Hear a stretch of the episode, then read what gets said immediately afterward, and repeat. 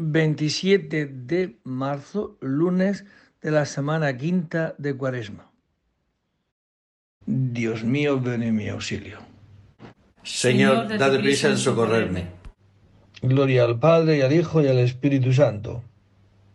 Como era en el principio, ahora y siempre, por los siglos de los siglos. Amén. Venid, adoremos a Cristo el Señor, que por nosotros fue tentado y por nosotros murió. Venid, adoremos a Cristo el Señor, que por nosotros fue tentado y por nosotros murió.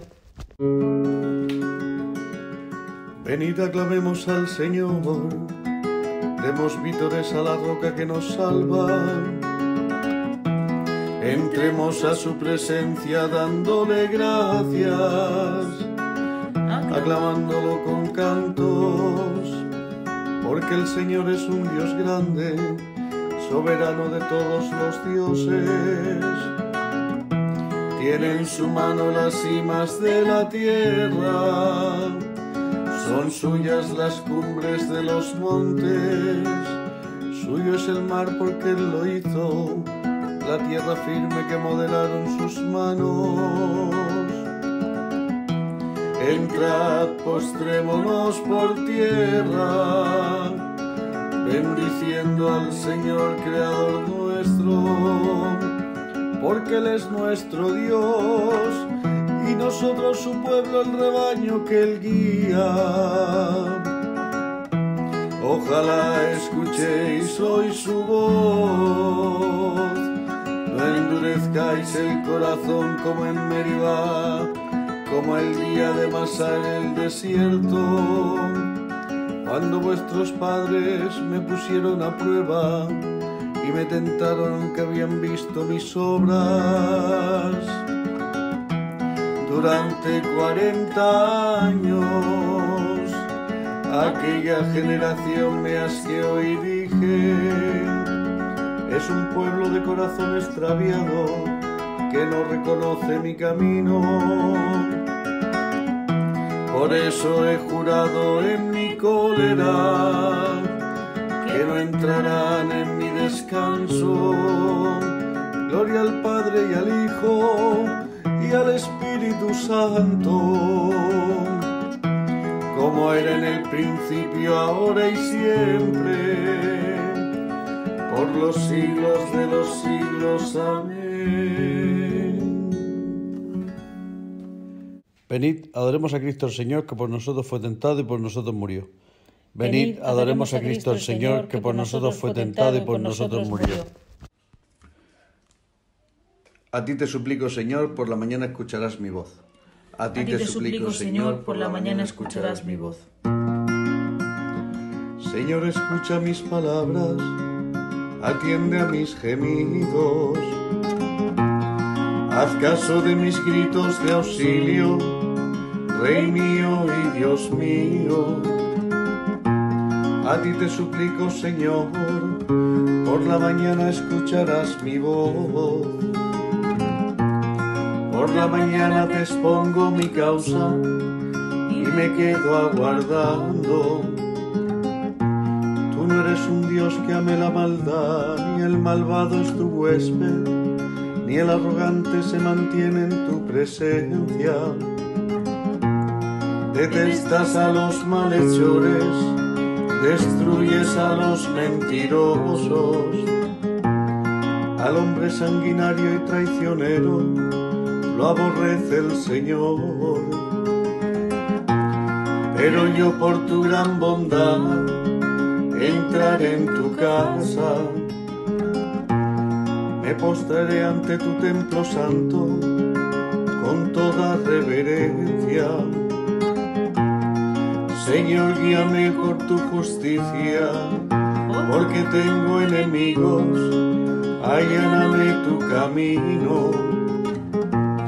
En su boca no hay sinceridad, su corazón es perverso. Su garganta es un sepulcro abierto, mientras halagan con la lengua. Que se alegren los que se acogen a ti con júbilo eterno. Protégelos para que se llenen de gozo los que aman tu nombre. Porque tu Señor bendices al justo y como un escudo lo rodea tu favor.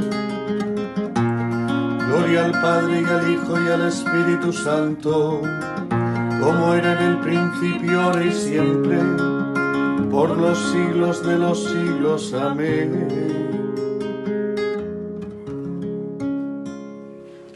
A ti te suplico, Señor, por la mañana escucharás mi voz. A, ti te suplico, Señor, por la mañana escucharás mi voz. Alabamos, Dios nuestro, tu nombre glorioso. Alabamos, Dios nuestro, tu nombre glorioso.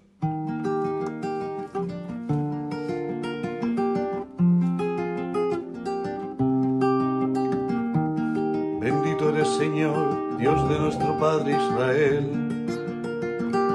por los siglos de los siglos. Tuyos son, Señor, la grandeza y el poder, la gloria, el esplendor, la majestad, porque tuyo es cuanto hay en cielo y tierra. Tú eres Rey soberano de todo. De ti viene la riqueza y la gloria. Tú eres Señor del universo.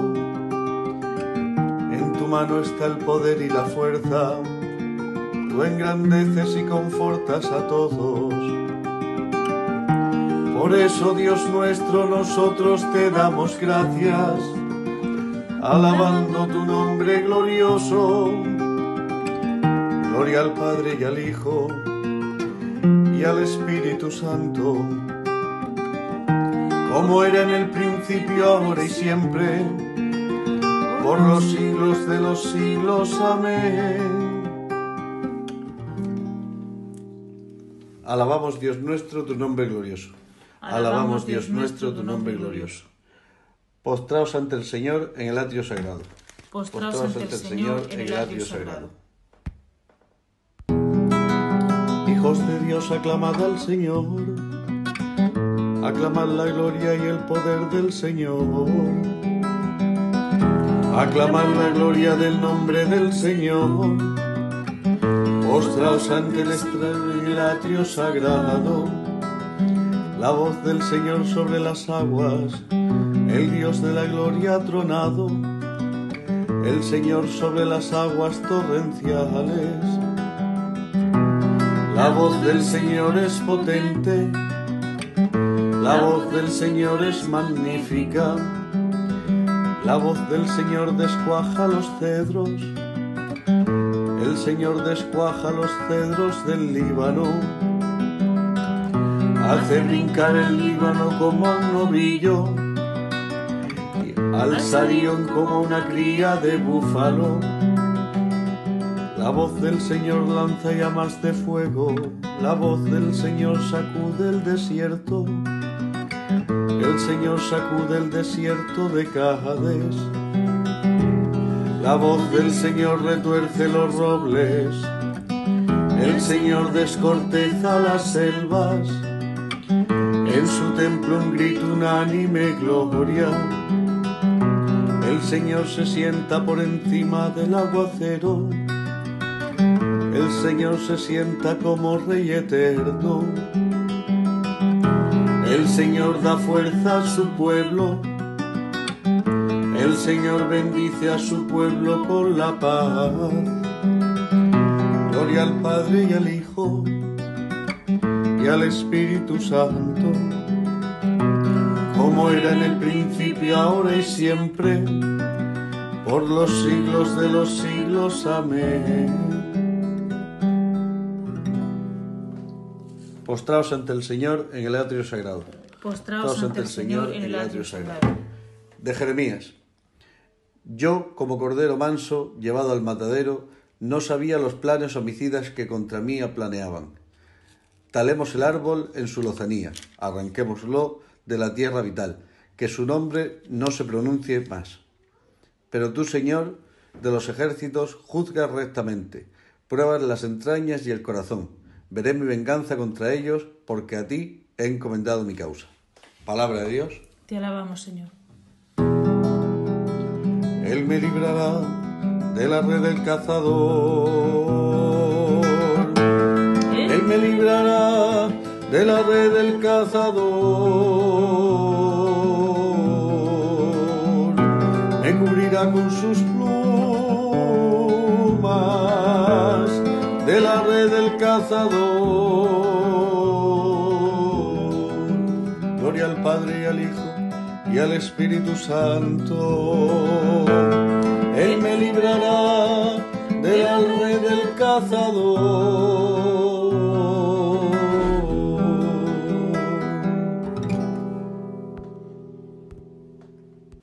De la carta a los Hebreos. Dios no sometió a los ángeles el mundo venidero, del que estamos hablando. De ello dan fe estas palabras. ¿Qué es el hombre para que te acuerdes de él? ¿O el Hijo del hombre para que mires por él? Lo hiciste poco inferior a los ángeles, lo coronaste de gloria y dignidad, todo lo sometiste bajo sus pies. En efecto, puesto a someterle todo, nada dejó fuera de su dominio. Pero ahora no vemos todavía que todo le esté sometido al que Dios había hecho un poco inferior a los ángeles, a Jesús, lo vemos ahora coronado de gloria y honor por su pasión y su muerte. Así, por la gracia de Dios, ha padecido la muerte para bien de todos.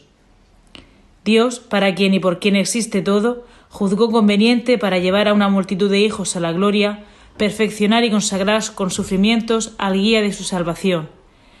El santificador y los santificados proceden todos del mismo, por eso no se avergüenza de llamarlos hermanos cuando dice Anunciaré tu nombre a mis hermanos, en medio de la asamblea te alabaré. Y en otro lugar, en él pondré yo mi confianza. Y también, aquí estoy yo con los hijos, los que Dios me ha dado. Los hijos de una familia son todos de la misma carne y sangre, y de nuestra carne y sangre participó también él. Así, muriendo aniquiló al que tenía el poder de la muerte, es decir, al diablo, y liberó a todos los que por miedo a la muerte pasaban la vida entera como esclavos. Notad que tiende una mano a los hijos de Abraham, no a los ángeles. Por eso tenía que parecerse en todos sus hermanos, para ser sumo sacerdote compasivo y fiel en lo que a Dios se refiere, y expiar así los pecados del pueblo. Como él ha pasado por la prueba del dolor, puede auxiliar a los que ahora pasan por ella. Palabra de Dios. Te alabamos, Señor. El santificador y los santificados proceden todos del mismo. Por eso Cristo tenía que parecerse en todos sus hermanos. Para ser sumo sacerdote, compasivo y fiel. Dios apareció en el mundo y vivió entre los hombres. Para ser sumo sacerdote, compasivo y fiel. Del comentario de San Juan Fischer, obispo y mártir sobre los salmos. Cristo Jesús es nuestro sumo sacerdote, y su precioso cuerpo, que inmoló en el ara de la cruz por la salvación de todos los hombres, es nuestro sacrificio la sangre que se derramó para nuestra redención no fue la de los becerros y los machos cabríos, como en la ley antigua, sino la del inocentísimo Cordero Cristo Jesús, nuestro Salvador. El templo en el que nuestro sumo sacerdote ofrecía el sacrificio no era hecho por manos de hombres, sino que había sido levantado por el solo poder de Dios, pues Cristo derramó su sangre a la vista del mundo, un templo ciertamente edificado por la sola mano de Dios. Y este templo tiene dos partes. Una es la tierra, que ahora nosotros habitamos. La otra no, nos es aún desconocida a nosotros, mortales.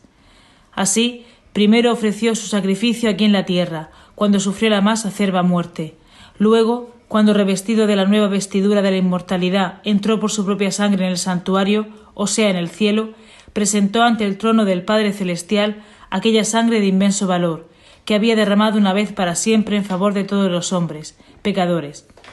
Este sacrificio resultó tan grato y aceptable a Dios que así que lo hubo visto, compadecido inmediatamente de nosotros, no pudo menos que otorgar su perdón a todos los verdaderos penitentes.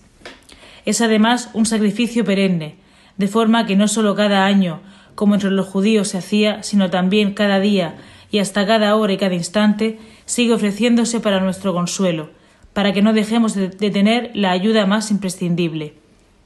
Por lo que el apóstol añade, consiguiendo la liberación eterna.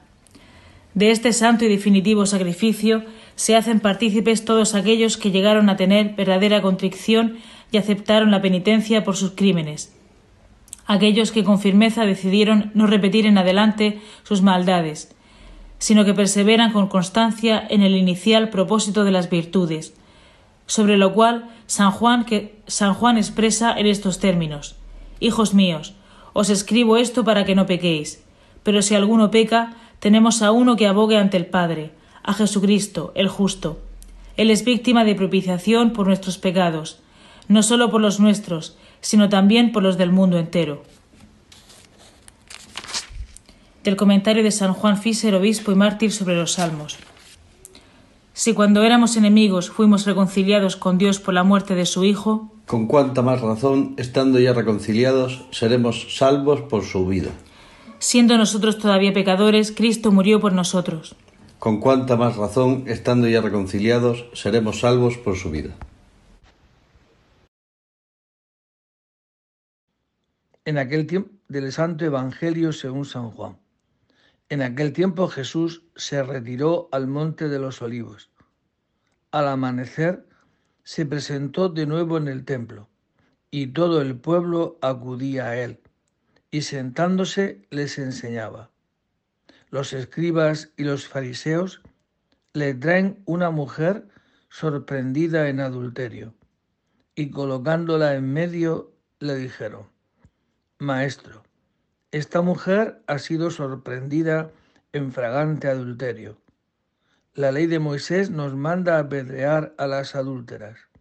¿Tú qué dices? Le preguntaban esto para comprometerlo y poder acusarlo.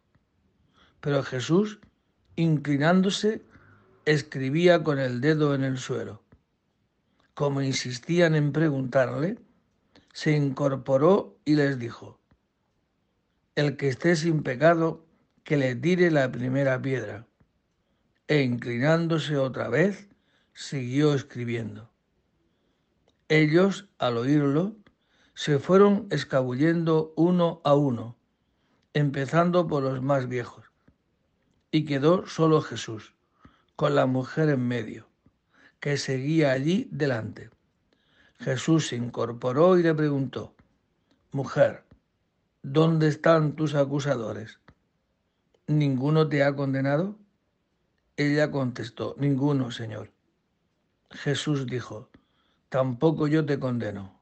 Anda y en adelante no peques más. Palabra del Señor. Bien, pues Jesucristo va a darle a esta ley que según la ley del Levítico, toda mujer sorprendida en adulterio, pues estaba llamada a ser apedreada, morir apedreada. Entonces le presenta una mujer que ha sido sorprendida en fragante adulterio. Y como dice, y la ley de Moisés nos manda a apedrear. ¿Tú qué dices? Y Jesucristo va a hacer algo impresionante vale, pues el que esté sin culpa, pues que empiece. Y es curioso, ¿no? Que empiezan por irse los más viejos. Nadie le condena. E incluso Jesucristo le dirá lo mismo, ¿no? Nadie te ha condenado, ninguno, Señor. Tampoco yo te condeno. Vete y no peques más. Porque para, para una mujer, para ser adúltera, alguien tiene que hacerle adúltera, ¿no? no se hace una mujer adúltera a sí misma. Alguien le habrá tenido que hacer ser así. Y Jesucristo apela a aquello, que quien esté sin culpa, quien esté sin pecado, que empiece. Pues esto es lo que hace Jesucristo y porque esto es la realidad de la vida. ¿no? La, la realidad de la vida es que cuando acusamos, incluso apoyándonos en la ley, ¿no? y acusamos a otro, estamos diciendo que nosotros somos inocentes, por eso podemos condenar, ¿no? ¿Y quién es inocente ante Dios? Solamente uno, que es Jesucristo. Y precisamente Él ha muerto no solo apedreado, crucificado, que es peor. Por eso, ¿quién está llamado a juzgar? ¿Quién está limpio de culpa para que yo juzgue hoy a esta persona o aquella otra? O yo estoy tan limpio, tan limpio que me atrevo a juzgar a otro. porque el Señor nos conceda la gracia, ¿no? primero de no vernos juzgados, porque Dios no nos juzga condenándonos. Y por tanto, si eso es lo que hemos recibido, el perdón, estamos llamados también nosotros a eso, ¿no? A perdonar, como el Señor nos ha perdonado.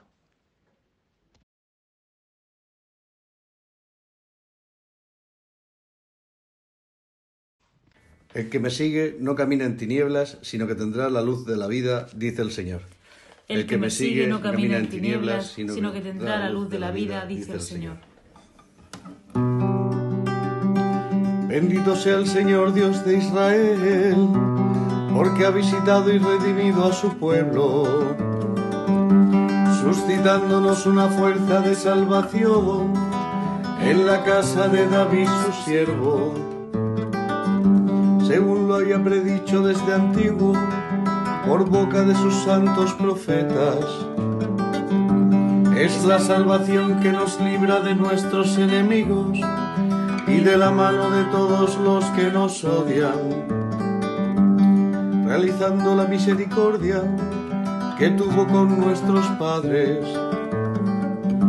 recordando su santa alianza y el juramento que juró a nuestro padre Abraham, para concedernos que libres de temor, arrancados de la mano de los enemigos, le sirvamos con santidad y justicia en su presencia todos nuestros días. Y a ti niño te llamarán profeta del Altísimo, porque irás delante del Señor a preparar sus caminos, anunciando a su pueblo la salvación y el perdón de sus pecados. Por la entrañable misericordia de nuestro Dios, nos visitará el sol que nace de lo alto, para iluminar a los que viven en tinieblas y en sombras de muerte, para guiar nuestros pasos por el camino de la paz. Gloria al Padre y al Hijo y al Espíritu Santo, como era en el principio, ahora y siempre, por los siglos de los siglos. Amén.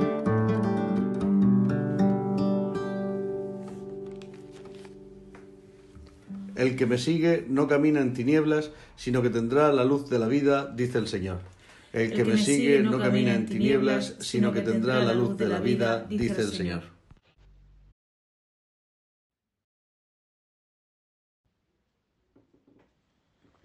Bendigamos a Jesús, nuestro Salvador, que por su muerte nos ha abierto el camino de salvación. Y digámosle confiados, guíanos por tu sendero, Señor. Señor de misericordia, que en el bautismo nos diste una vida nueva. Te pedimos que nos hagas cada día más conformes a ti. Enséñanos, Señor, a ser hoy alegría para los que sufren y a que sepamos servirte en cada uno de los necesitados.